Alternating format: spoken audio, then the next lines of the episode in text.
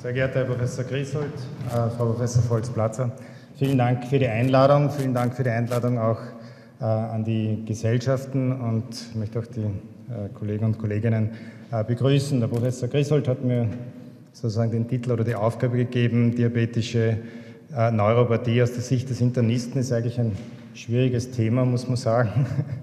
Man kann im Großen und Ganzen äh, einen groben Überblick möchte ich geben, nachdem meine Nachredner noch über den Fuß und die Haut und über die diabetische Neuropathie im Spezifischen und Speziellen sprechen. Nachdem ich Internist bin und Diabetologe bin, äh, würde ich gern äh, beginnen, ganz kurz auch etwas über den Diabetes zu sagen. Ich nehme an, die meisten hier sind Neurologen und Psychiater und ich glaube, es ist ganz wichtig, dass äh, die diabetische äh, Stoffwechsellage und die Patienten, die Diabetes haben, dass das auch mit der demografischen Entwicklung zusammenhängt. Und das ist etwas, was meiner Meinung nach viel zu wenig berücksichtigt wird äh, in der politischen und äh, auch gesundheitspolitischen Entwicklung.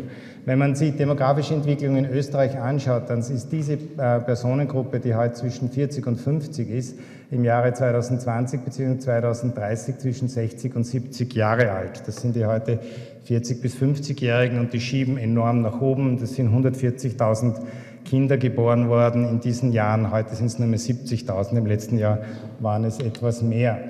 Wenn man äh, die Entwicklung anschaut, wie hoch ist die Prävalenz des Diabetes in dieser Bevölkerungsgruppe, dann sieht man, dass 10 Prozent circa einen bekannten Diabetes mellitus haben, 10 Prozent einen nicht diagnostizierten Diabetes mellitus haben und noch einmal fast 30 Prozent eine Störung in der Glukosestoffwechsellage haben. Das heißt, 65-jährige Bevölkerungsgruppe, es wird mehr, die Personen werden mehr, sie werden älter, sie, sie bleiben übergewichtig und bis zu 50 Prozent dieser Gruppe hat eine Stoffwechselstörung. Das ist wichtig, weil nicht nur die Neuropathie, auch alle anderen Veränderungen haben eine lineare Korrelation zur Komplikation beim Diabetes. Es gibt zwei Formen, Typ 1, Typ 2 Diabetes. Das Problem, Hauptproblem in der Bevölkerung ist der Typ 2 Diabetes, früher auch Altersdiabetes genannt. Äh, kein ganz glücklicher Ausdruck, obwohl er natürlich eher im Alter kommt, aber Diabetes ist gefährlich. Lebenserwartungsreduktion von 7 bis 15 Jahren, also ganz eine gefährliche Erkrankung. Problem beim Typ-2-Diabetes sind alle übergewichtig, die Patienten. Es lässt die Insulinwirkung nach. Die Patienten haben Insulin. Betroffen in Österreich ca. 500.000 Leute und diese Zahl steigt und steigt. Typ-1-Diabetes, klassisch Autoimmun, Zerstörung der Beta-Zelle, Insulinmangel, ca. 40.000 bis 50.000 Personen in Österreich betroffen. Ganz wichtig auch, und das ist auch in vielen Labors, hat sich noch nicht so richtig durchgesetzt, äh, auch im äh, KFJ ist hier noch 110, aber man weiß schon seit vielen Jahren, dass dieser Wert 100 und kleiner sein soll. Das ist die nüchtern Blutglucose in der Früh äh, gemessen, so ab Mitternacht nüchtern soll kleiner 100 Milligramm pro Deziliter sein. Und das sind Zahlen, die kommen aus großen epidemiologischen Studien, die zeigen, dass es eine lineare Korrelation zur Komplikation gibt und äh, 90 besser als 100 ist und 100 besser als 110 ist. Die Diagnose Diabetes Typ 2 ist gestellt, wenn die nüchtern Blutglucose größer gleich 126 Milligramm pro Deziliter ist. Wichtige Zahlen äh, soll man sich merken und äh, man soll es auch nicht verharmlosen und sagen, man hat ein bisschen Diabetes und es reicht Diät. Hauptproblem beim Typ 2 Diabetes ist das viszerale Fett, das abdominelle Fett. Und Sie sehen hier eine Magnetresonanzuntersuchung durch den Bauch. Und all diese weißen Massen, das sind das über, äh, also überflüssige Bauchfett im Vergleich zu einer schlanken Person. Und dieses viszerale Fett ist das größte endokrine Organ und produziert äh, hier herausgenommen einige ähm, wichtige Botenstoffe, aber es sind noch circa 100 mehr bekannt, die alle im Bereich des Diabetes, des metabolischen Syndroms Schäden verursachen, von Störung der Insulinwirkung, Atherosklerose, Blutdruck, Inflammation. Das ist das Problem. Darum ist man heute auch übergegangen vom Body Mass Index weg hin zur Messung des Bauchumfanges. Das heißt, je höher der Bauchumfang bei, einer, bei Frauen oder bei Männern, desto höher ist auch das Risiko, Diabetes und andere Sekundärkomplikationen zu bekommen. Was passiert? Beim Typ-2-Diabetes. Die Konsequenzen sind gewaltig, ein Teil davon auch neuro, also neuropathischer Natur, verdoppelte altersspezifische Mortalität, in westlichen noch immer die häufigste Ursache für Blindheit, Diabetes mellitus, 17-fach erhöhte Häufigkeit für Nierenerkrankungen, 8-fach erhöhte Sterblichkeit an koronarer Herzerkrankung. Hier ist schon wesentlich die Neuropathie beteiligt, das Amputationsrisiko 15-fach erhöht, wesentlich die Neuropathie beteiligt, Auftreten von Schlaganfall und Bluthochdruck 70 bis 90 Prozent der Patienten haben eine Hypertonie. Das heißt, es ist eine Erkrankung, die mit einer hohen Morbidität und Mortalität vergesellschaftet ist. Nach zehn Jahren Diabetesdauer wissen wir aus der UKBDS, aus der britischen Studie, sind 30 Prozent der Patienten bereits mit einer symptomatischen Komplikation behaftet. Das sind nicht die, die Sie mit Hightech-Methoden messen können, sondern das sind symptomatische Komplikationen nach neun Jahren. Das heißt, es ist ein relativ großes Kollektiv an Personen, die Komplikationen haben. Wenn man nun zur Polyneuropathie geht und nachschaut, was gibt es für Ursachen für die Polyneuropathie, brauche ich Ihnen das nicht erzählen, aber herausgegriffen natürlich eine der wesentlichsten Ursachen ist der Diabetes mellitus, eben Abklärung durch nüchtern Blutglucose oder auch den oralen Glukosetoleranztest. Ursache pathogenetisch, mikrovaskulär, Schäden an den Vasa vasorum, beziehungsweise auch metabolisch. Da wird sicher später noch darauf eingegangen, aber es gibt durch die Hyperglykämie eine Reihe von äh, Substanzen und äh, pathologischen Wegen, die aktiviert werden. Spielt sich hauptsächlich in den Mitochondrien ab. Äh, und es gibt die Bildung der Superoxidismodase mit der Bildung von Advanced Glycation End Products, Proteinkinase C, Sorbitol. All diese Stoffe machen einen Schaden am Endorgan. Das ist also eine große Komplikation beim Diabetes, Hyperglykämie und direkter Schaden der kleinen Gefäße. Wenn man nun die Polyneuropathie betrachtet als Internist, was betrifft mich jetzt als Internist? Die Patienten kommen, die Patienten haben mannigfaltige äh, Symptomatiken durch die Neuropathie. Äh, das ist das peripher und auch das autonome äh, System ganz äh, gewaltig betroffen. Wenn man nun die periphere Polyneuropathie betrachtet, das kennen Sie alle, was beschäftigt den Internisten am meisten, sind sicher die Schmerzen, das Kribbeln, die Parästhesien und natürlich schlussendlich auch die äh, ähm, äh, Muskelschwäche und Schäden sozusagen am muskulären System. Diabetisch-periphere Neuropathie, typischerweise peripher, handschuh- oder sockenförmig, Verlust von Temperaturempfinden, Diskriminierung, Vibrationsempfinden, Schmerzempfinden. Das sind die Probleme, werden wir nachher noch einiges darüber hören, äh, die zu deutlichen Komplikationen führen. Was sind die Risikofaktoren beim Diabetes? Es ist das Alter, es ist vor allem auch die Dauer des Diabetes. Je länger der Diabetes, desto schlechter. Und das Zweite ist natürlich die Stoffwechsellage, das HbA1c. Man muss sich das so vorstellen, dass sozusagen der Patient mit Diabetes mellitus in diesem diabetisch-hyperglykämischen Milieu permanent verbringt und praktisch Tag für Tag die Schäden vorangehen. Wenn man eine relativ rezente Studie anschaut, die BARI 2D-Studie, eine Studie an Patienten mit einer stabilen koronaren Herzerkrankung, dann sieht man, dass äh, bei den Patienten mit einer Diabetesdauer von 10 Jahren und einem HbA1c von 7,7 Prozent, also ein Wert, den viele Patienten auch bei uns in den Ambulanzen im Durchschnitt haben, 50 Prozent eine periphere diabetische Polyneuropathie aufweisen. Das heißt, ein sehr, sehr hoher Grad bei diesen Patienten, die eine stabile koronare Herzkrankheit haben. Das werden wir noch hören, die Komplikation aus der Mikro- und der Makroangiopathie, die schlussendlich zum diabetischen Fußsyndrom führen, mit den Folgen der trockenen Haut, der Schmerz, schmerzlosen Verbrennung zum Beispiel, äh, die Hornhautschwielen, die Infektionen verschiedenster Natur, trockene und feuchte Gangrän. Was uns aber auch sehr, sehr häufig beschäftigt und sehr komplexe Auswirkungen hat, ist die Störung der Neuropathie im Bereich des autonomen Nervensystems, das kardiale System mit Herzfrequenz, Starre und asymptomatischer Angina pectoris und der stummen Myokardischämie.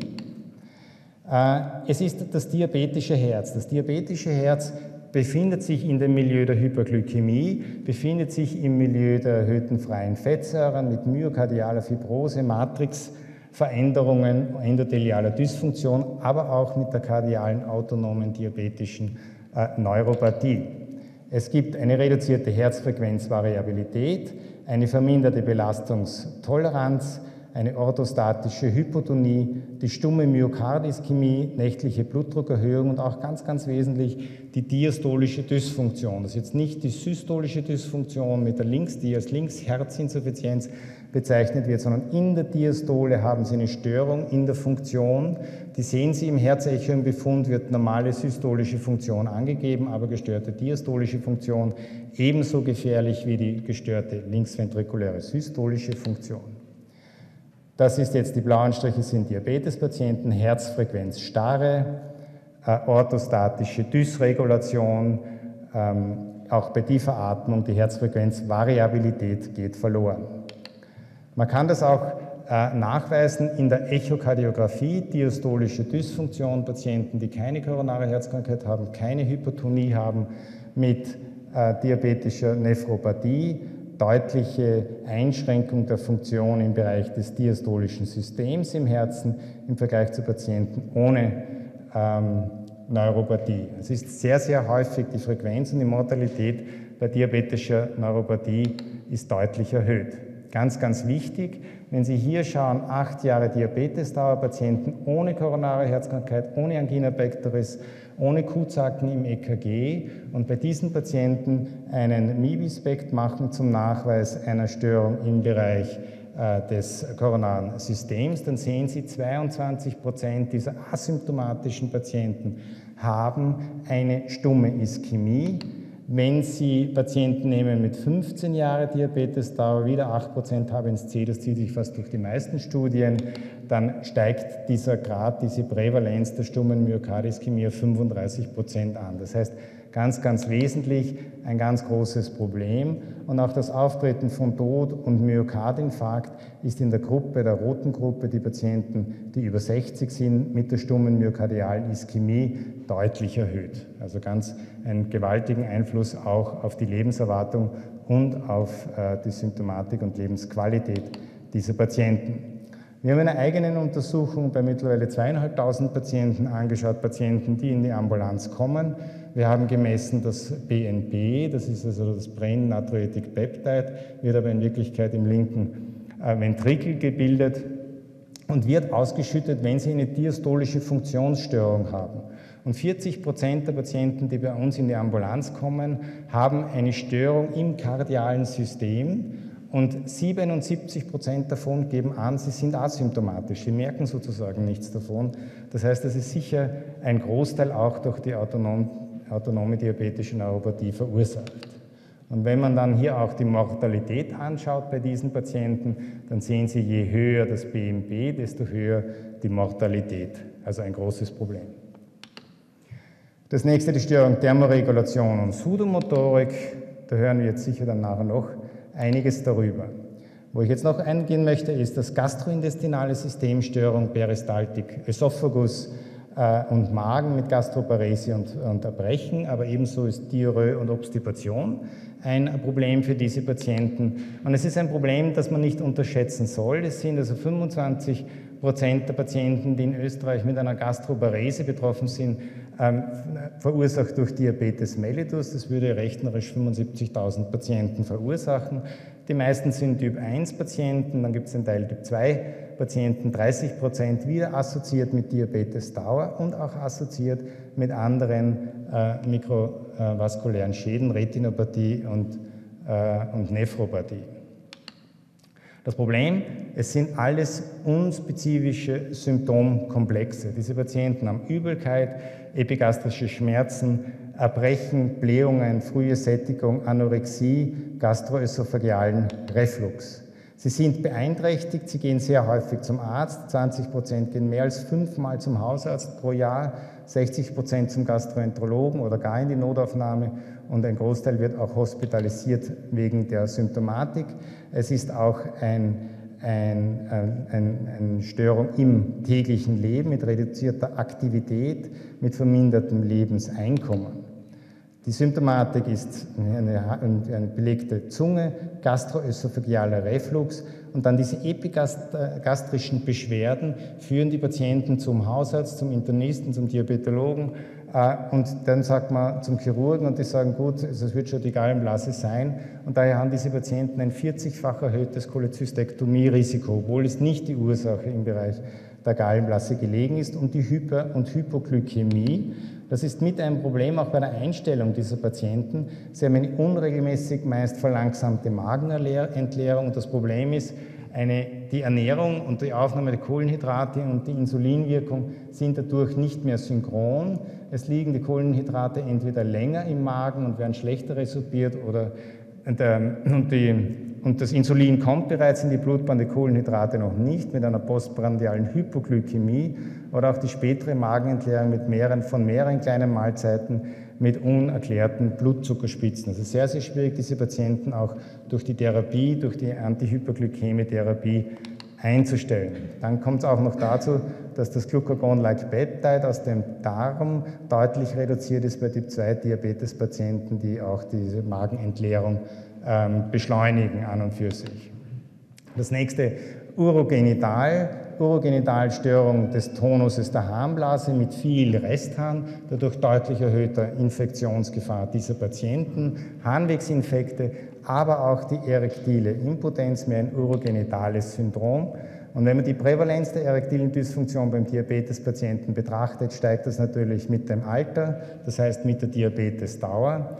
Äh, es ist bei Typ 1 Diabetespatienten 26 Prozent, bei Typ 2 Diabetespatienten 37 Prozent und im Gesamtkuchen der erektilen Dysfunktion in diesen Studien 23 Prozent. Doch ein ganz wesentliches Problem, wird aber interessanterweise von den Internisten auch sehr wenig angesprochen. Wenn man Männer mit erektiler Dysfunktion screent, dann haben 17 Prozent einen bekannten Diabetes. Wenn man dieses Kollektiv, diesen grauen Kuchen ohne Diabetes noch diagnostiziert, dann haben fünf weitere Prozent einen unbekannten Diabetes und 12 Prozent eine Störung in der nüchternen Blutglucose, das heißt eine Glucose-Stoffwechselstörung, gesamt also 34 Prozent in dieser Studie 2001. Etiologie der erektilen Dysfunktion natürlich vaskulär und neurogen. Und dann natürlich gibt es noch die vielen trophischen Störungen mit den Themen im Bereich der Füße, Entwicklung schmerzloser Ulzera, von dem nehme ich an, werden wir auch noch hören. Das heißt, gesamt aus der Sicht des Internisten ein sehr, sehr komplexes Bild mit einer sehr, sehr hohen äh, äh Prävalenz, kardial eines der Hauptprobleme, gastrointestinal unterschätztes Problem mit Gastroparese, urogenital Harnwegsinfektionen und natürlich dieser gesamte Symptomenkomplex der peripheren äh, äh, diabetischen Polyneuropathie. Damit bin ich schon am Ende und möchte mich für Ihre Aufmerksamkeit bedanken.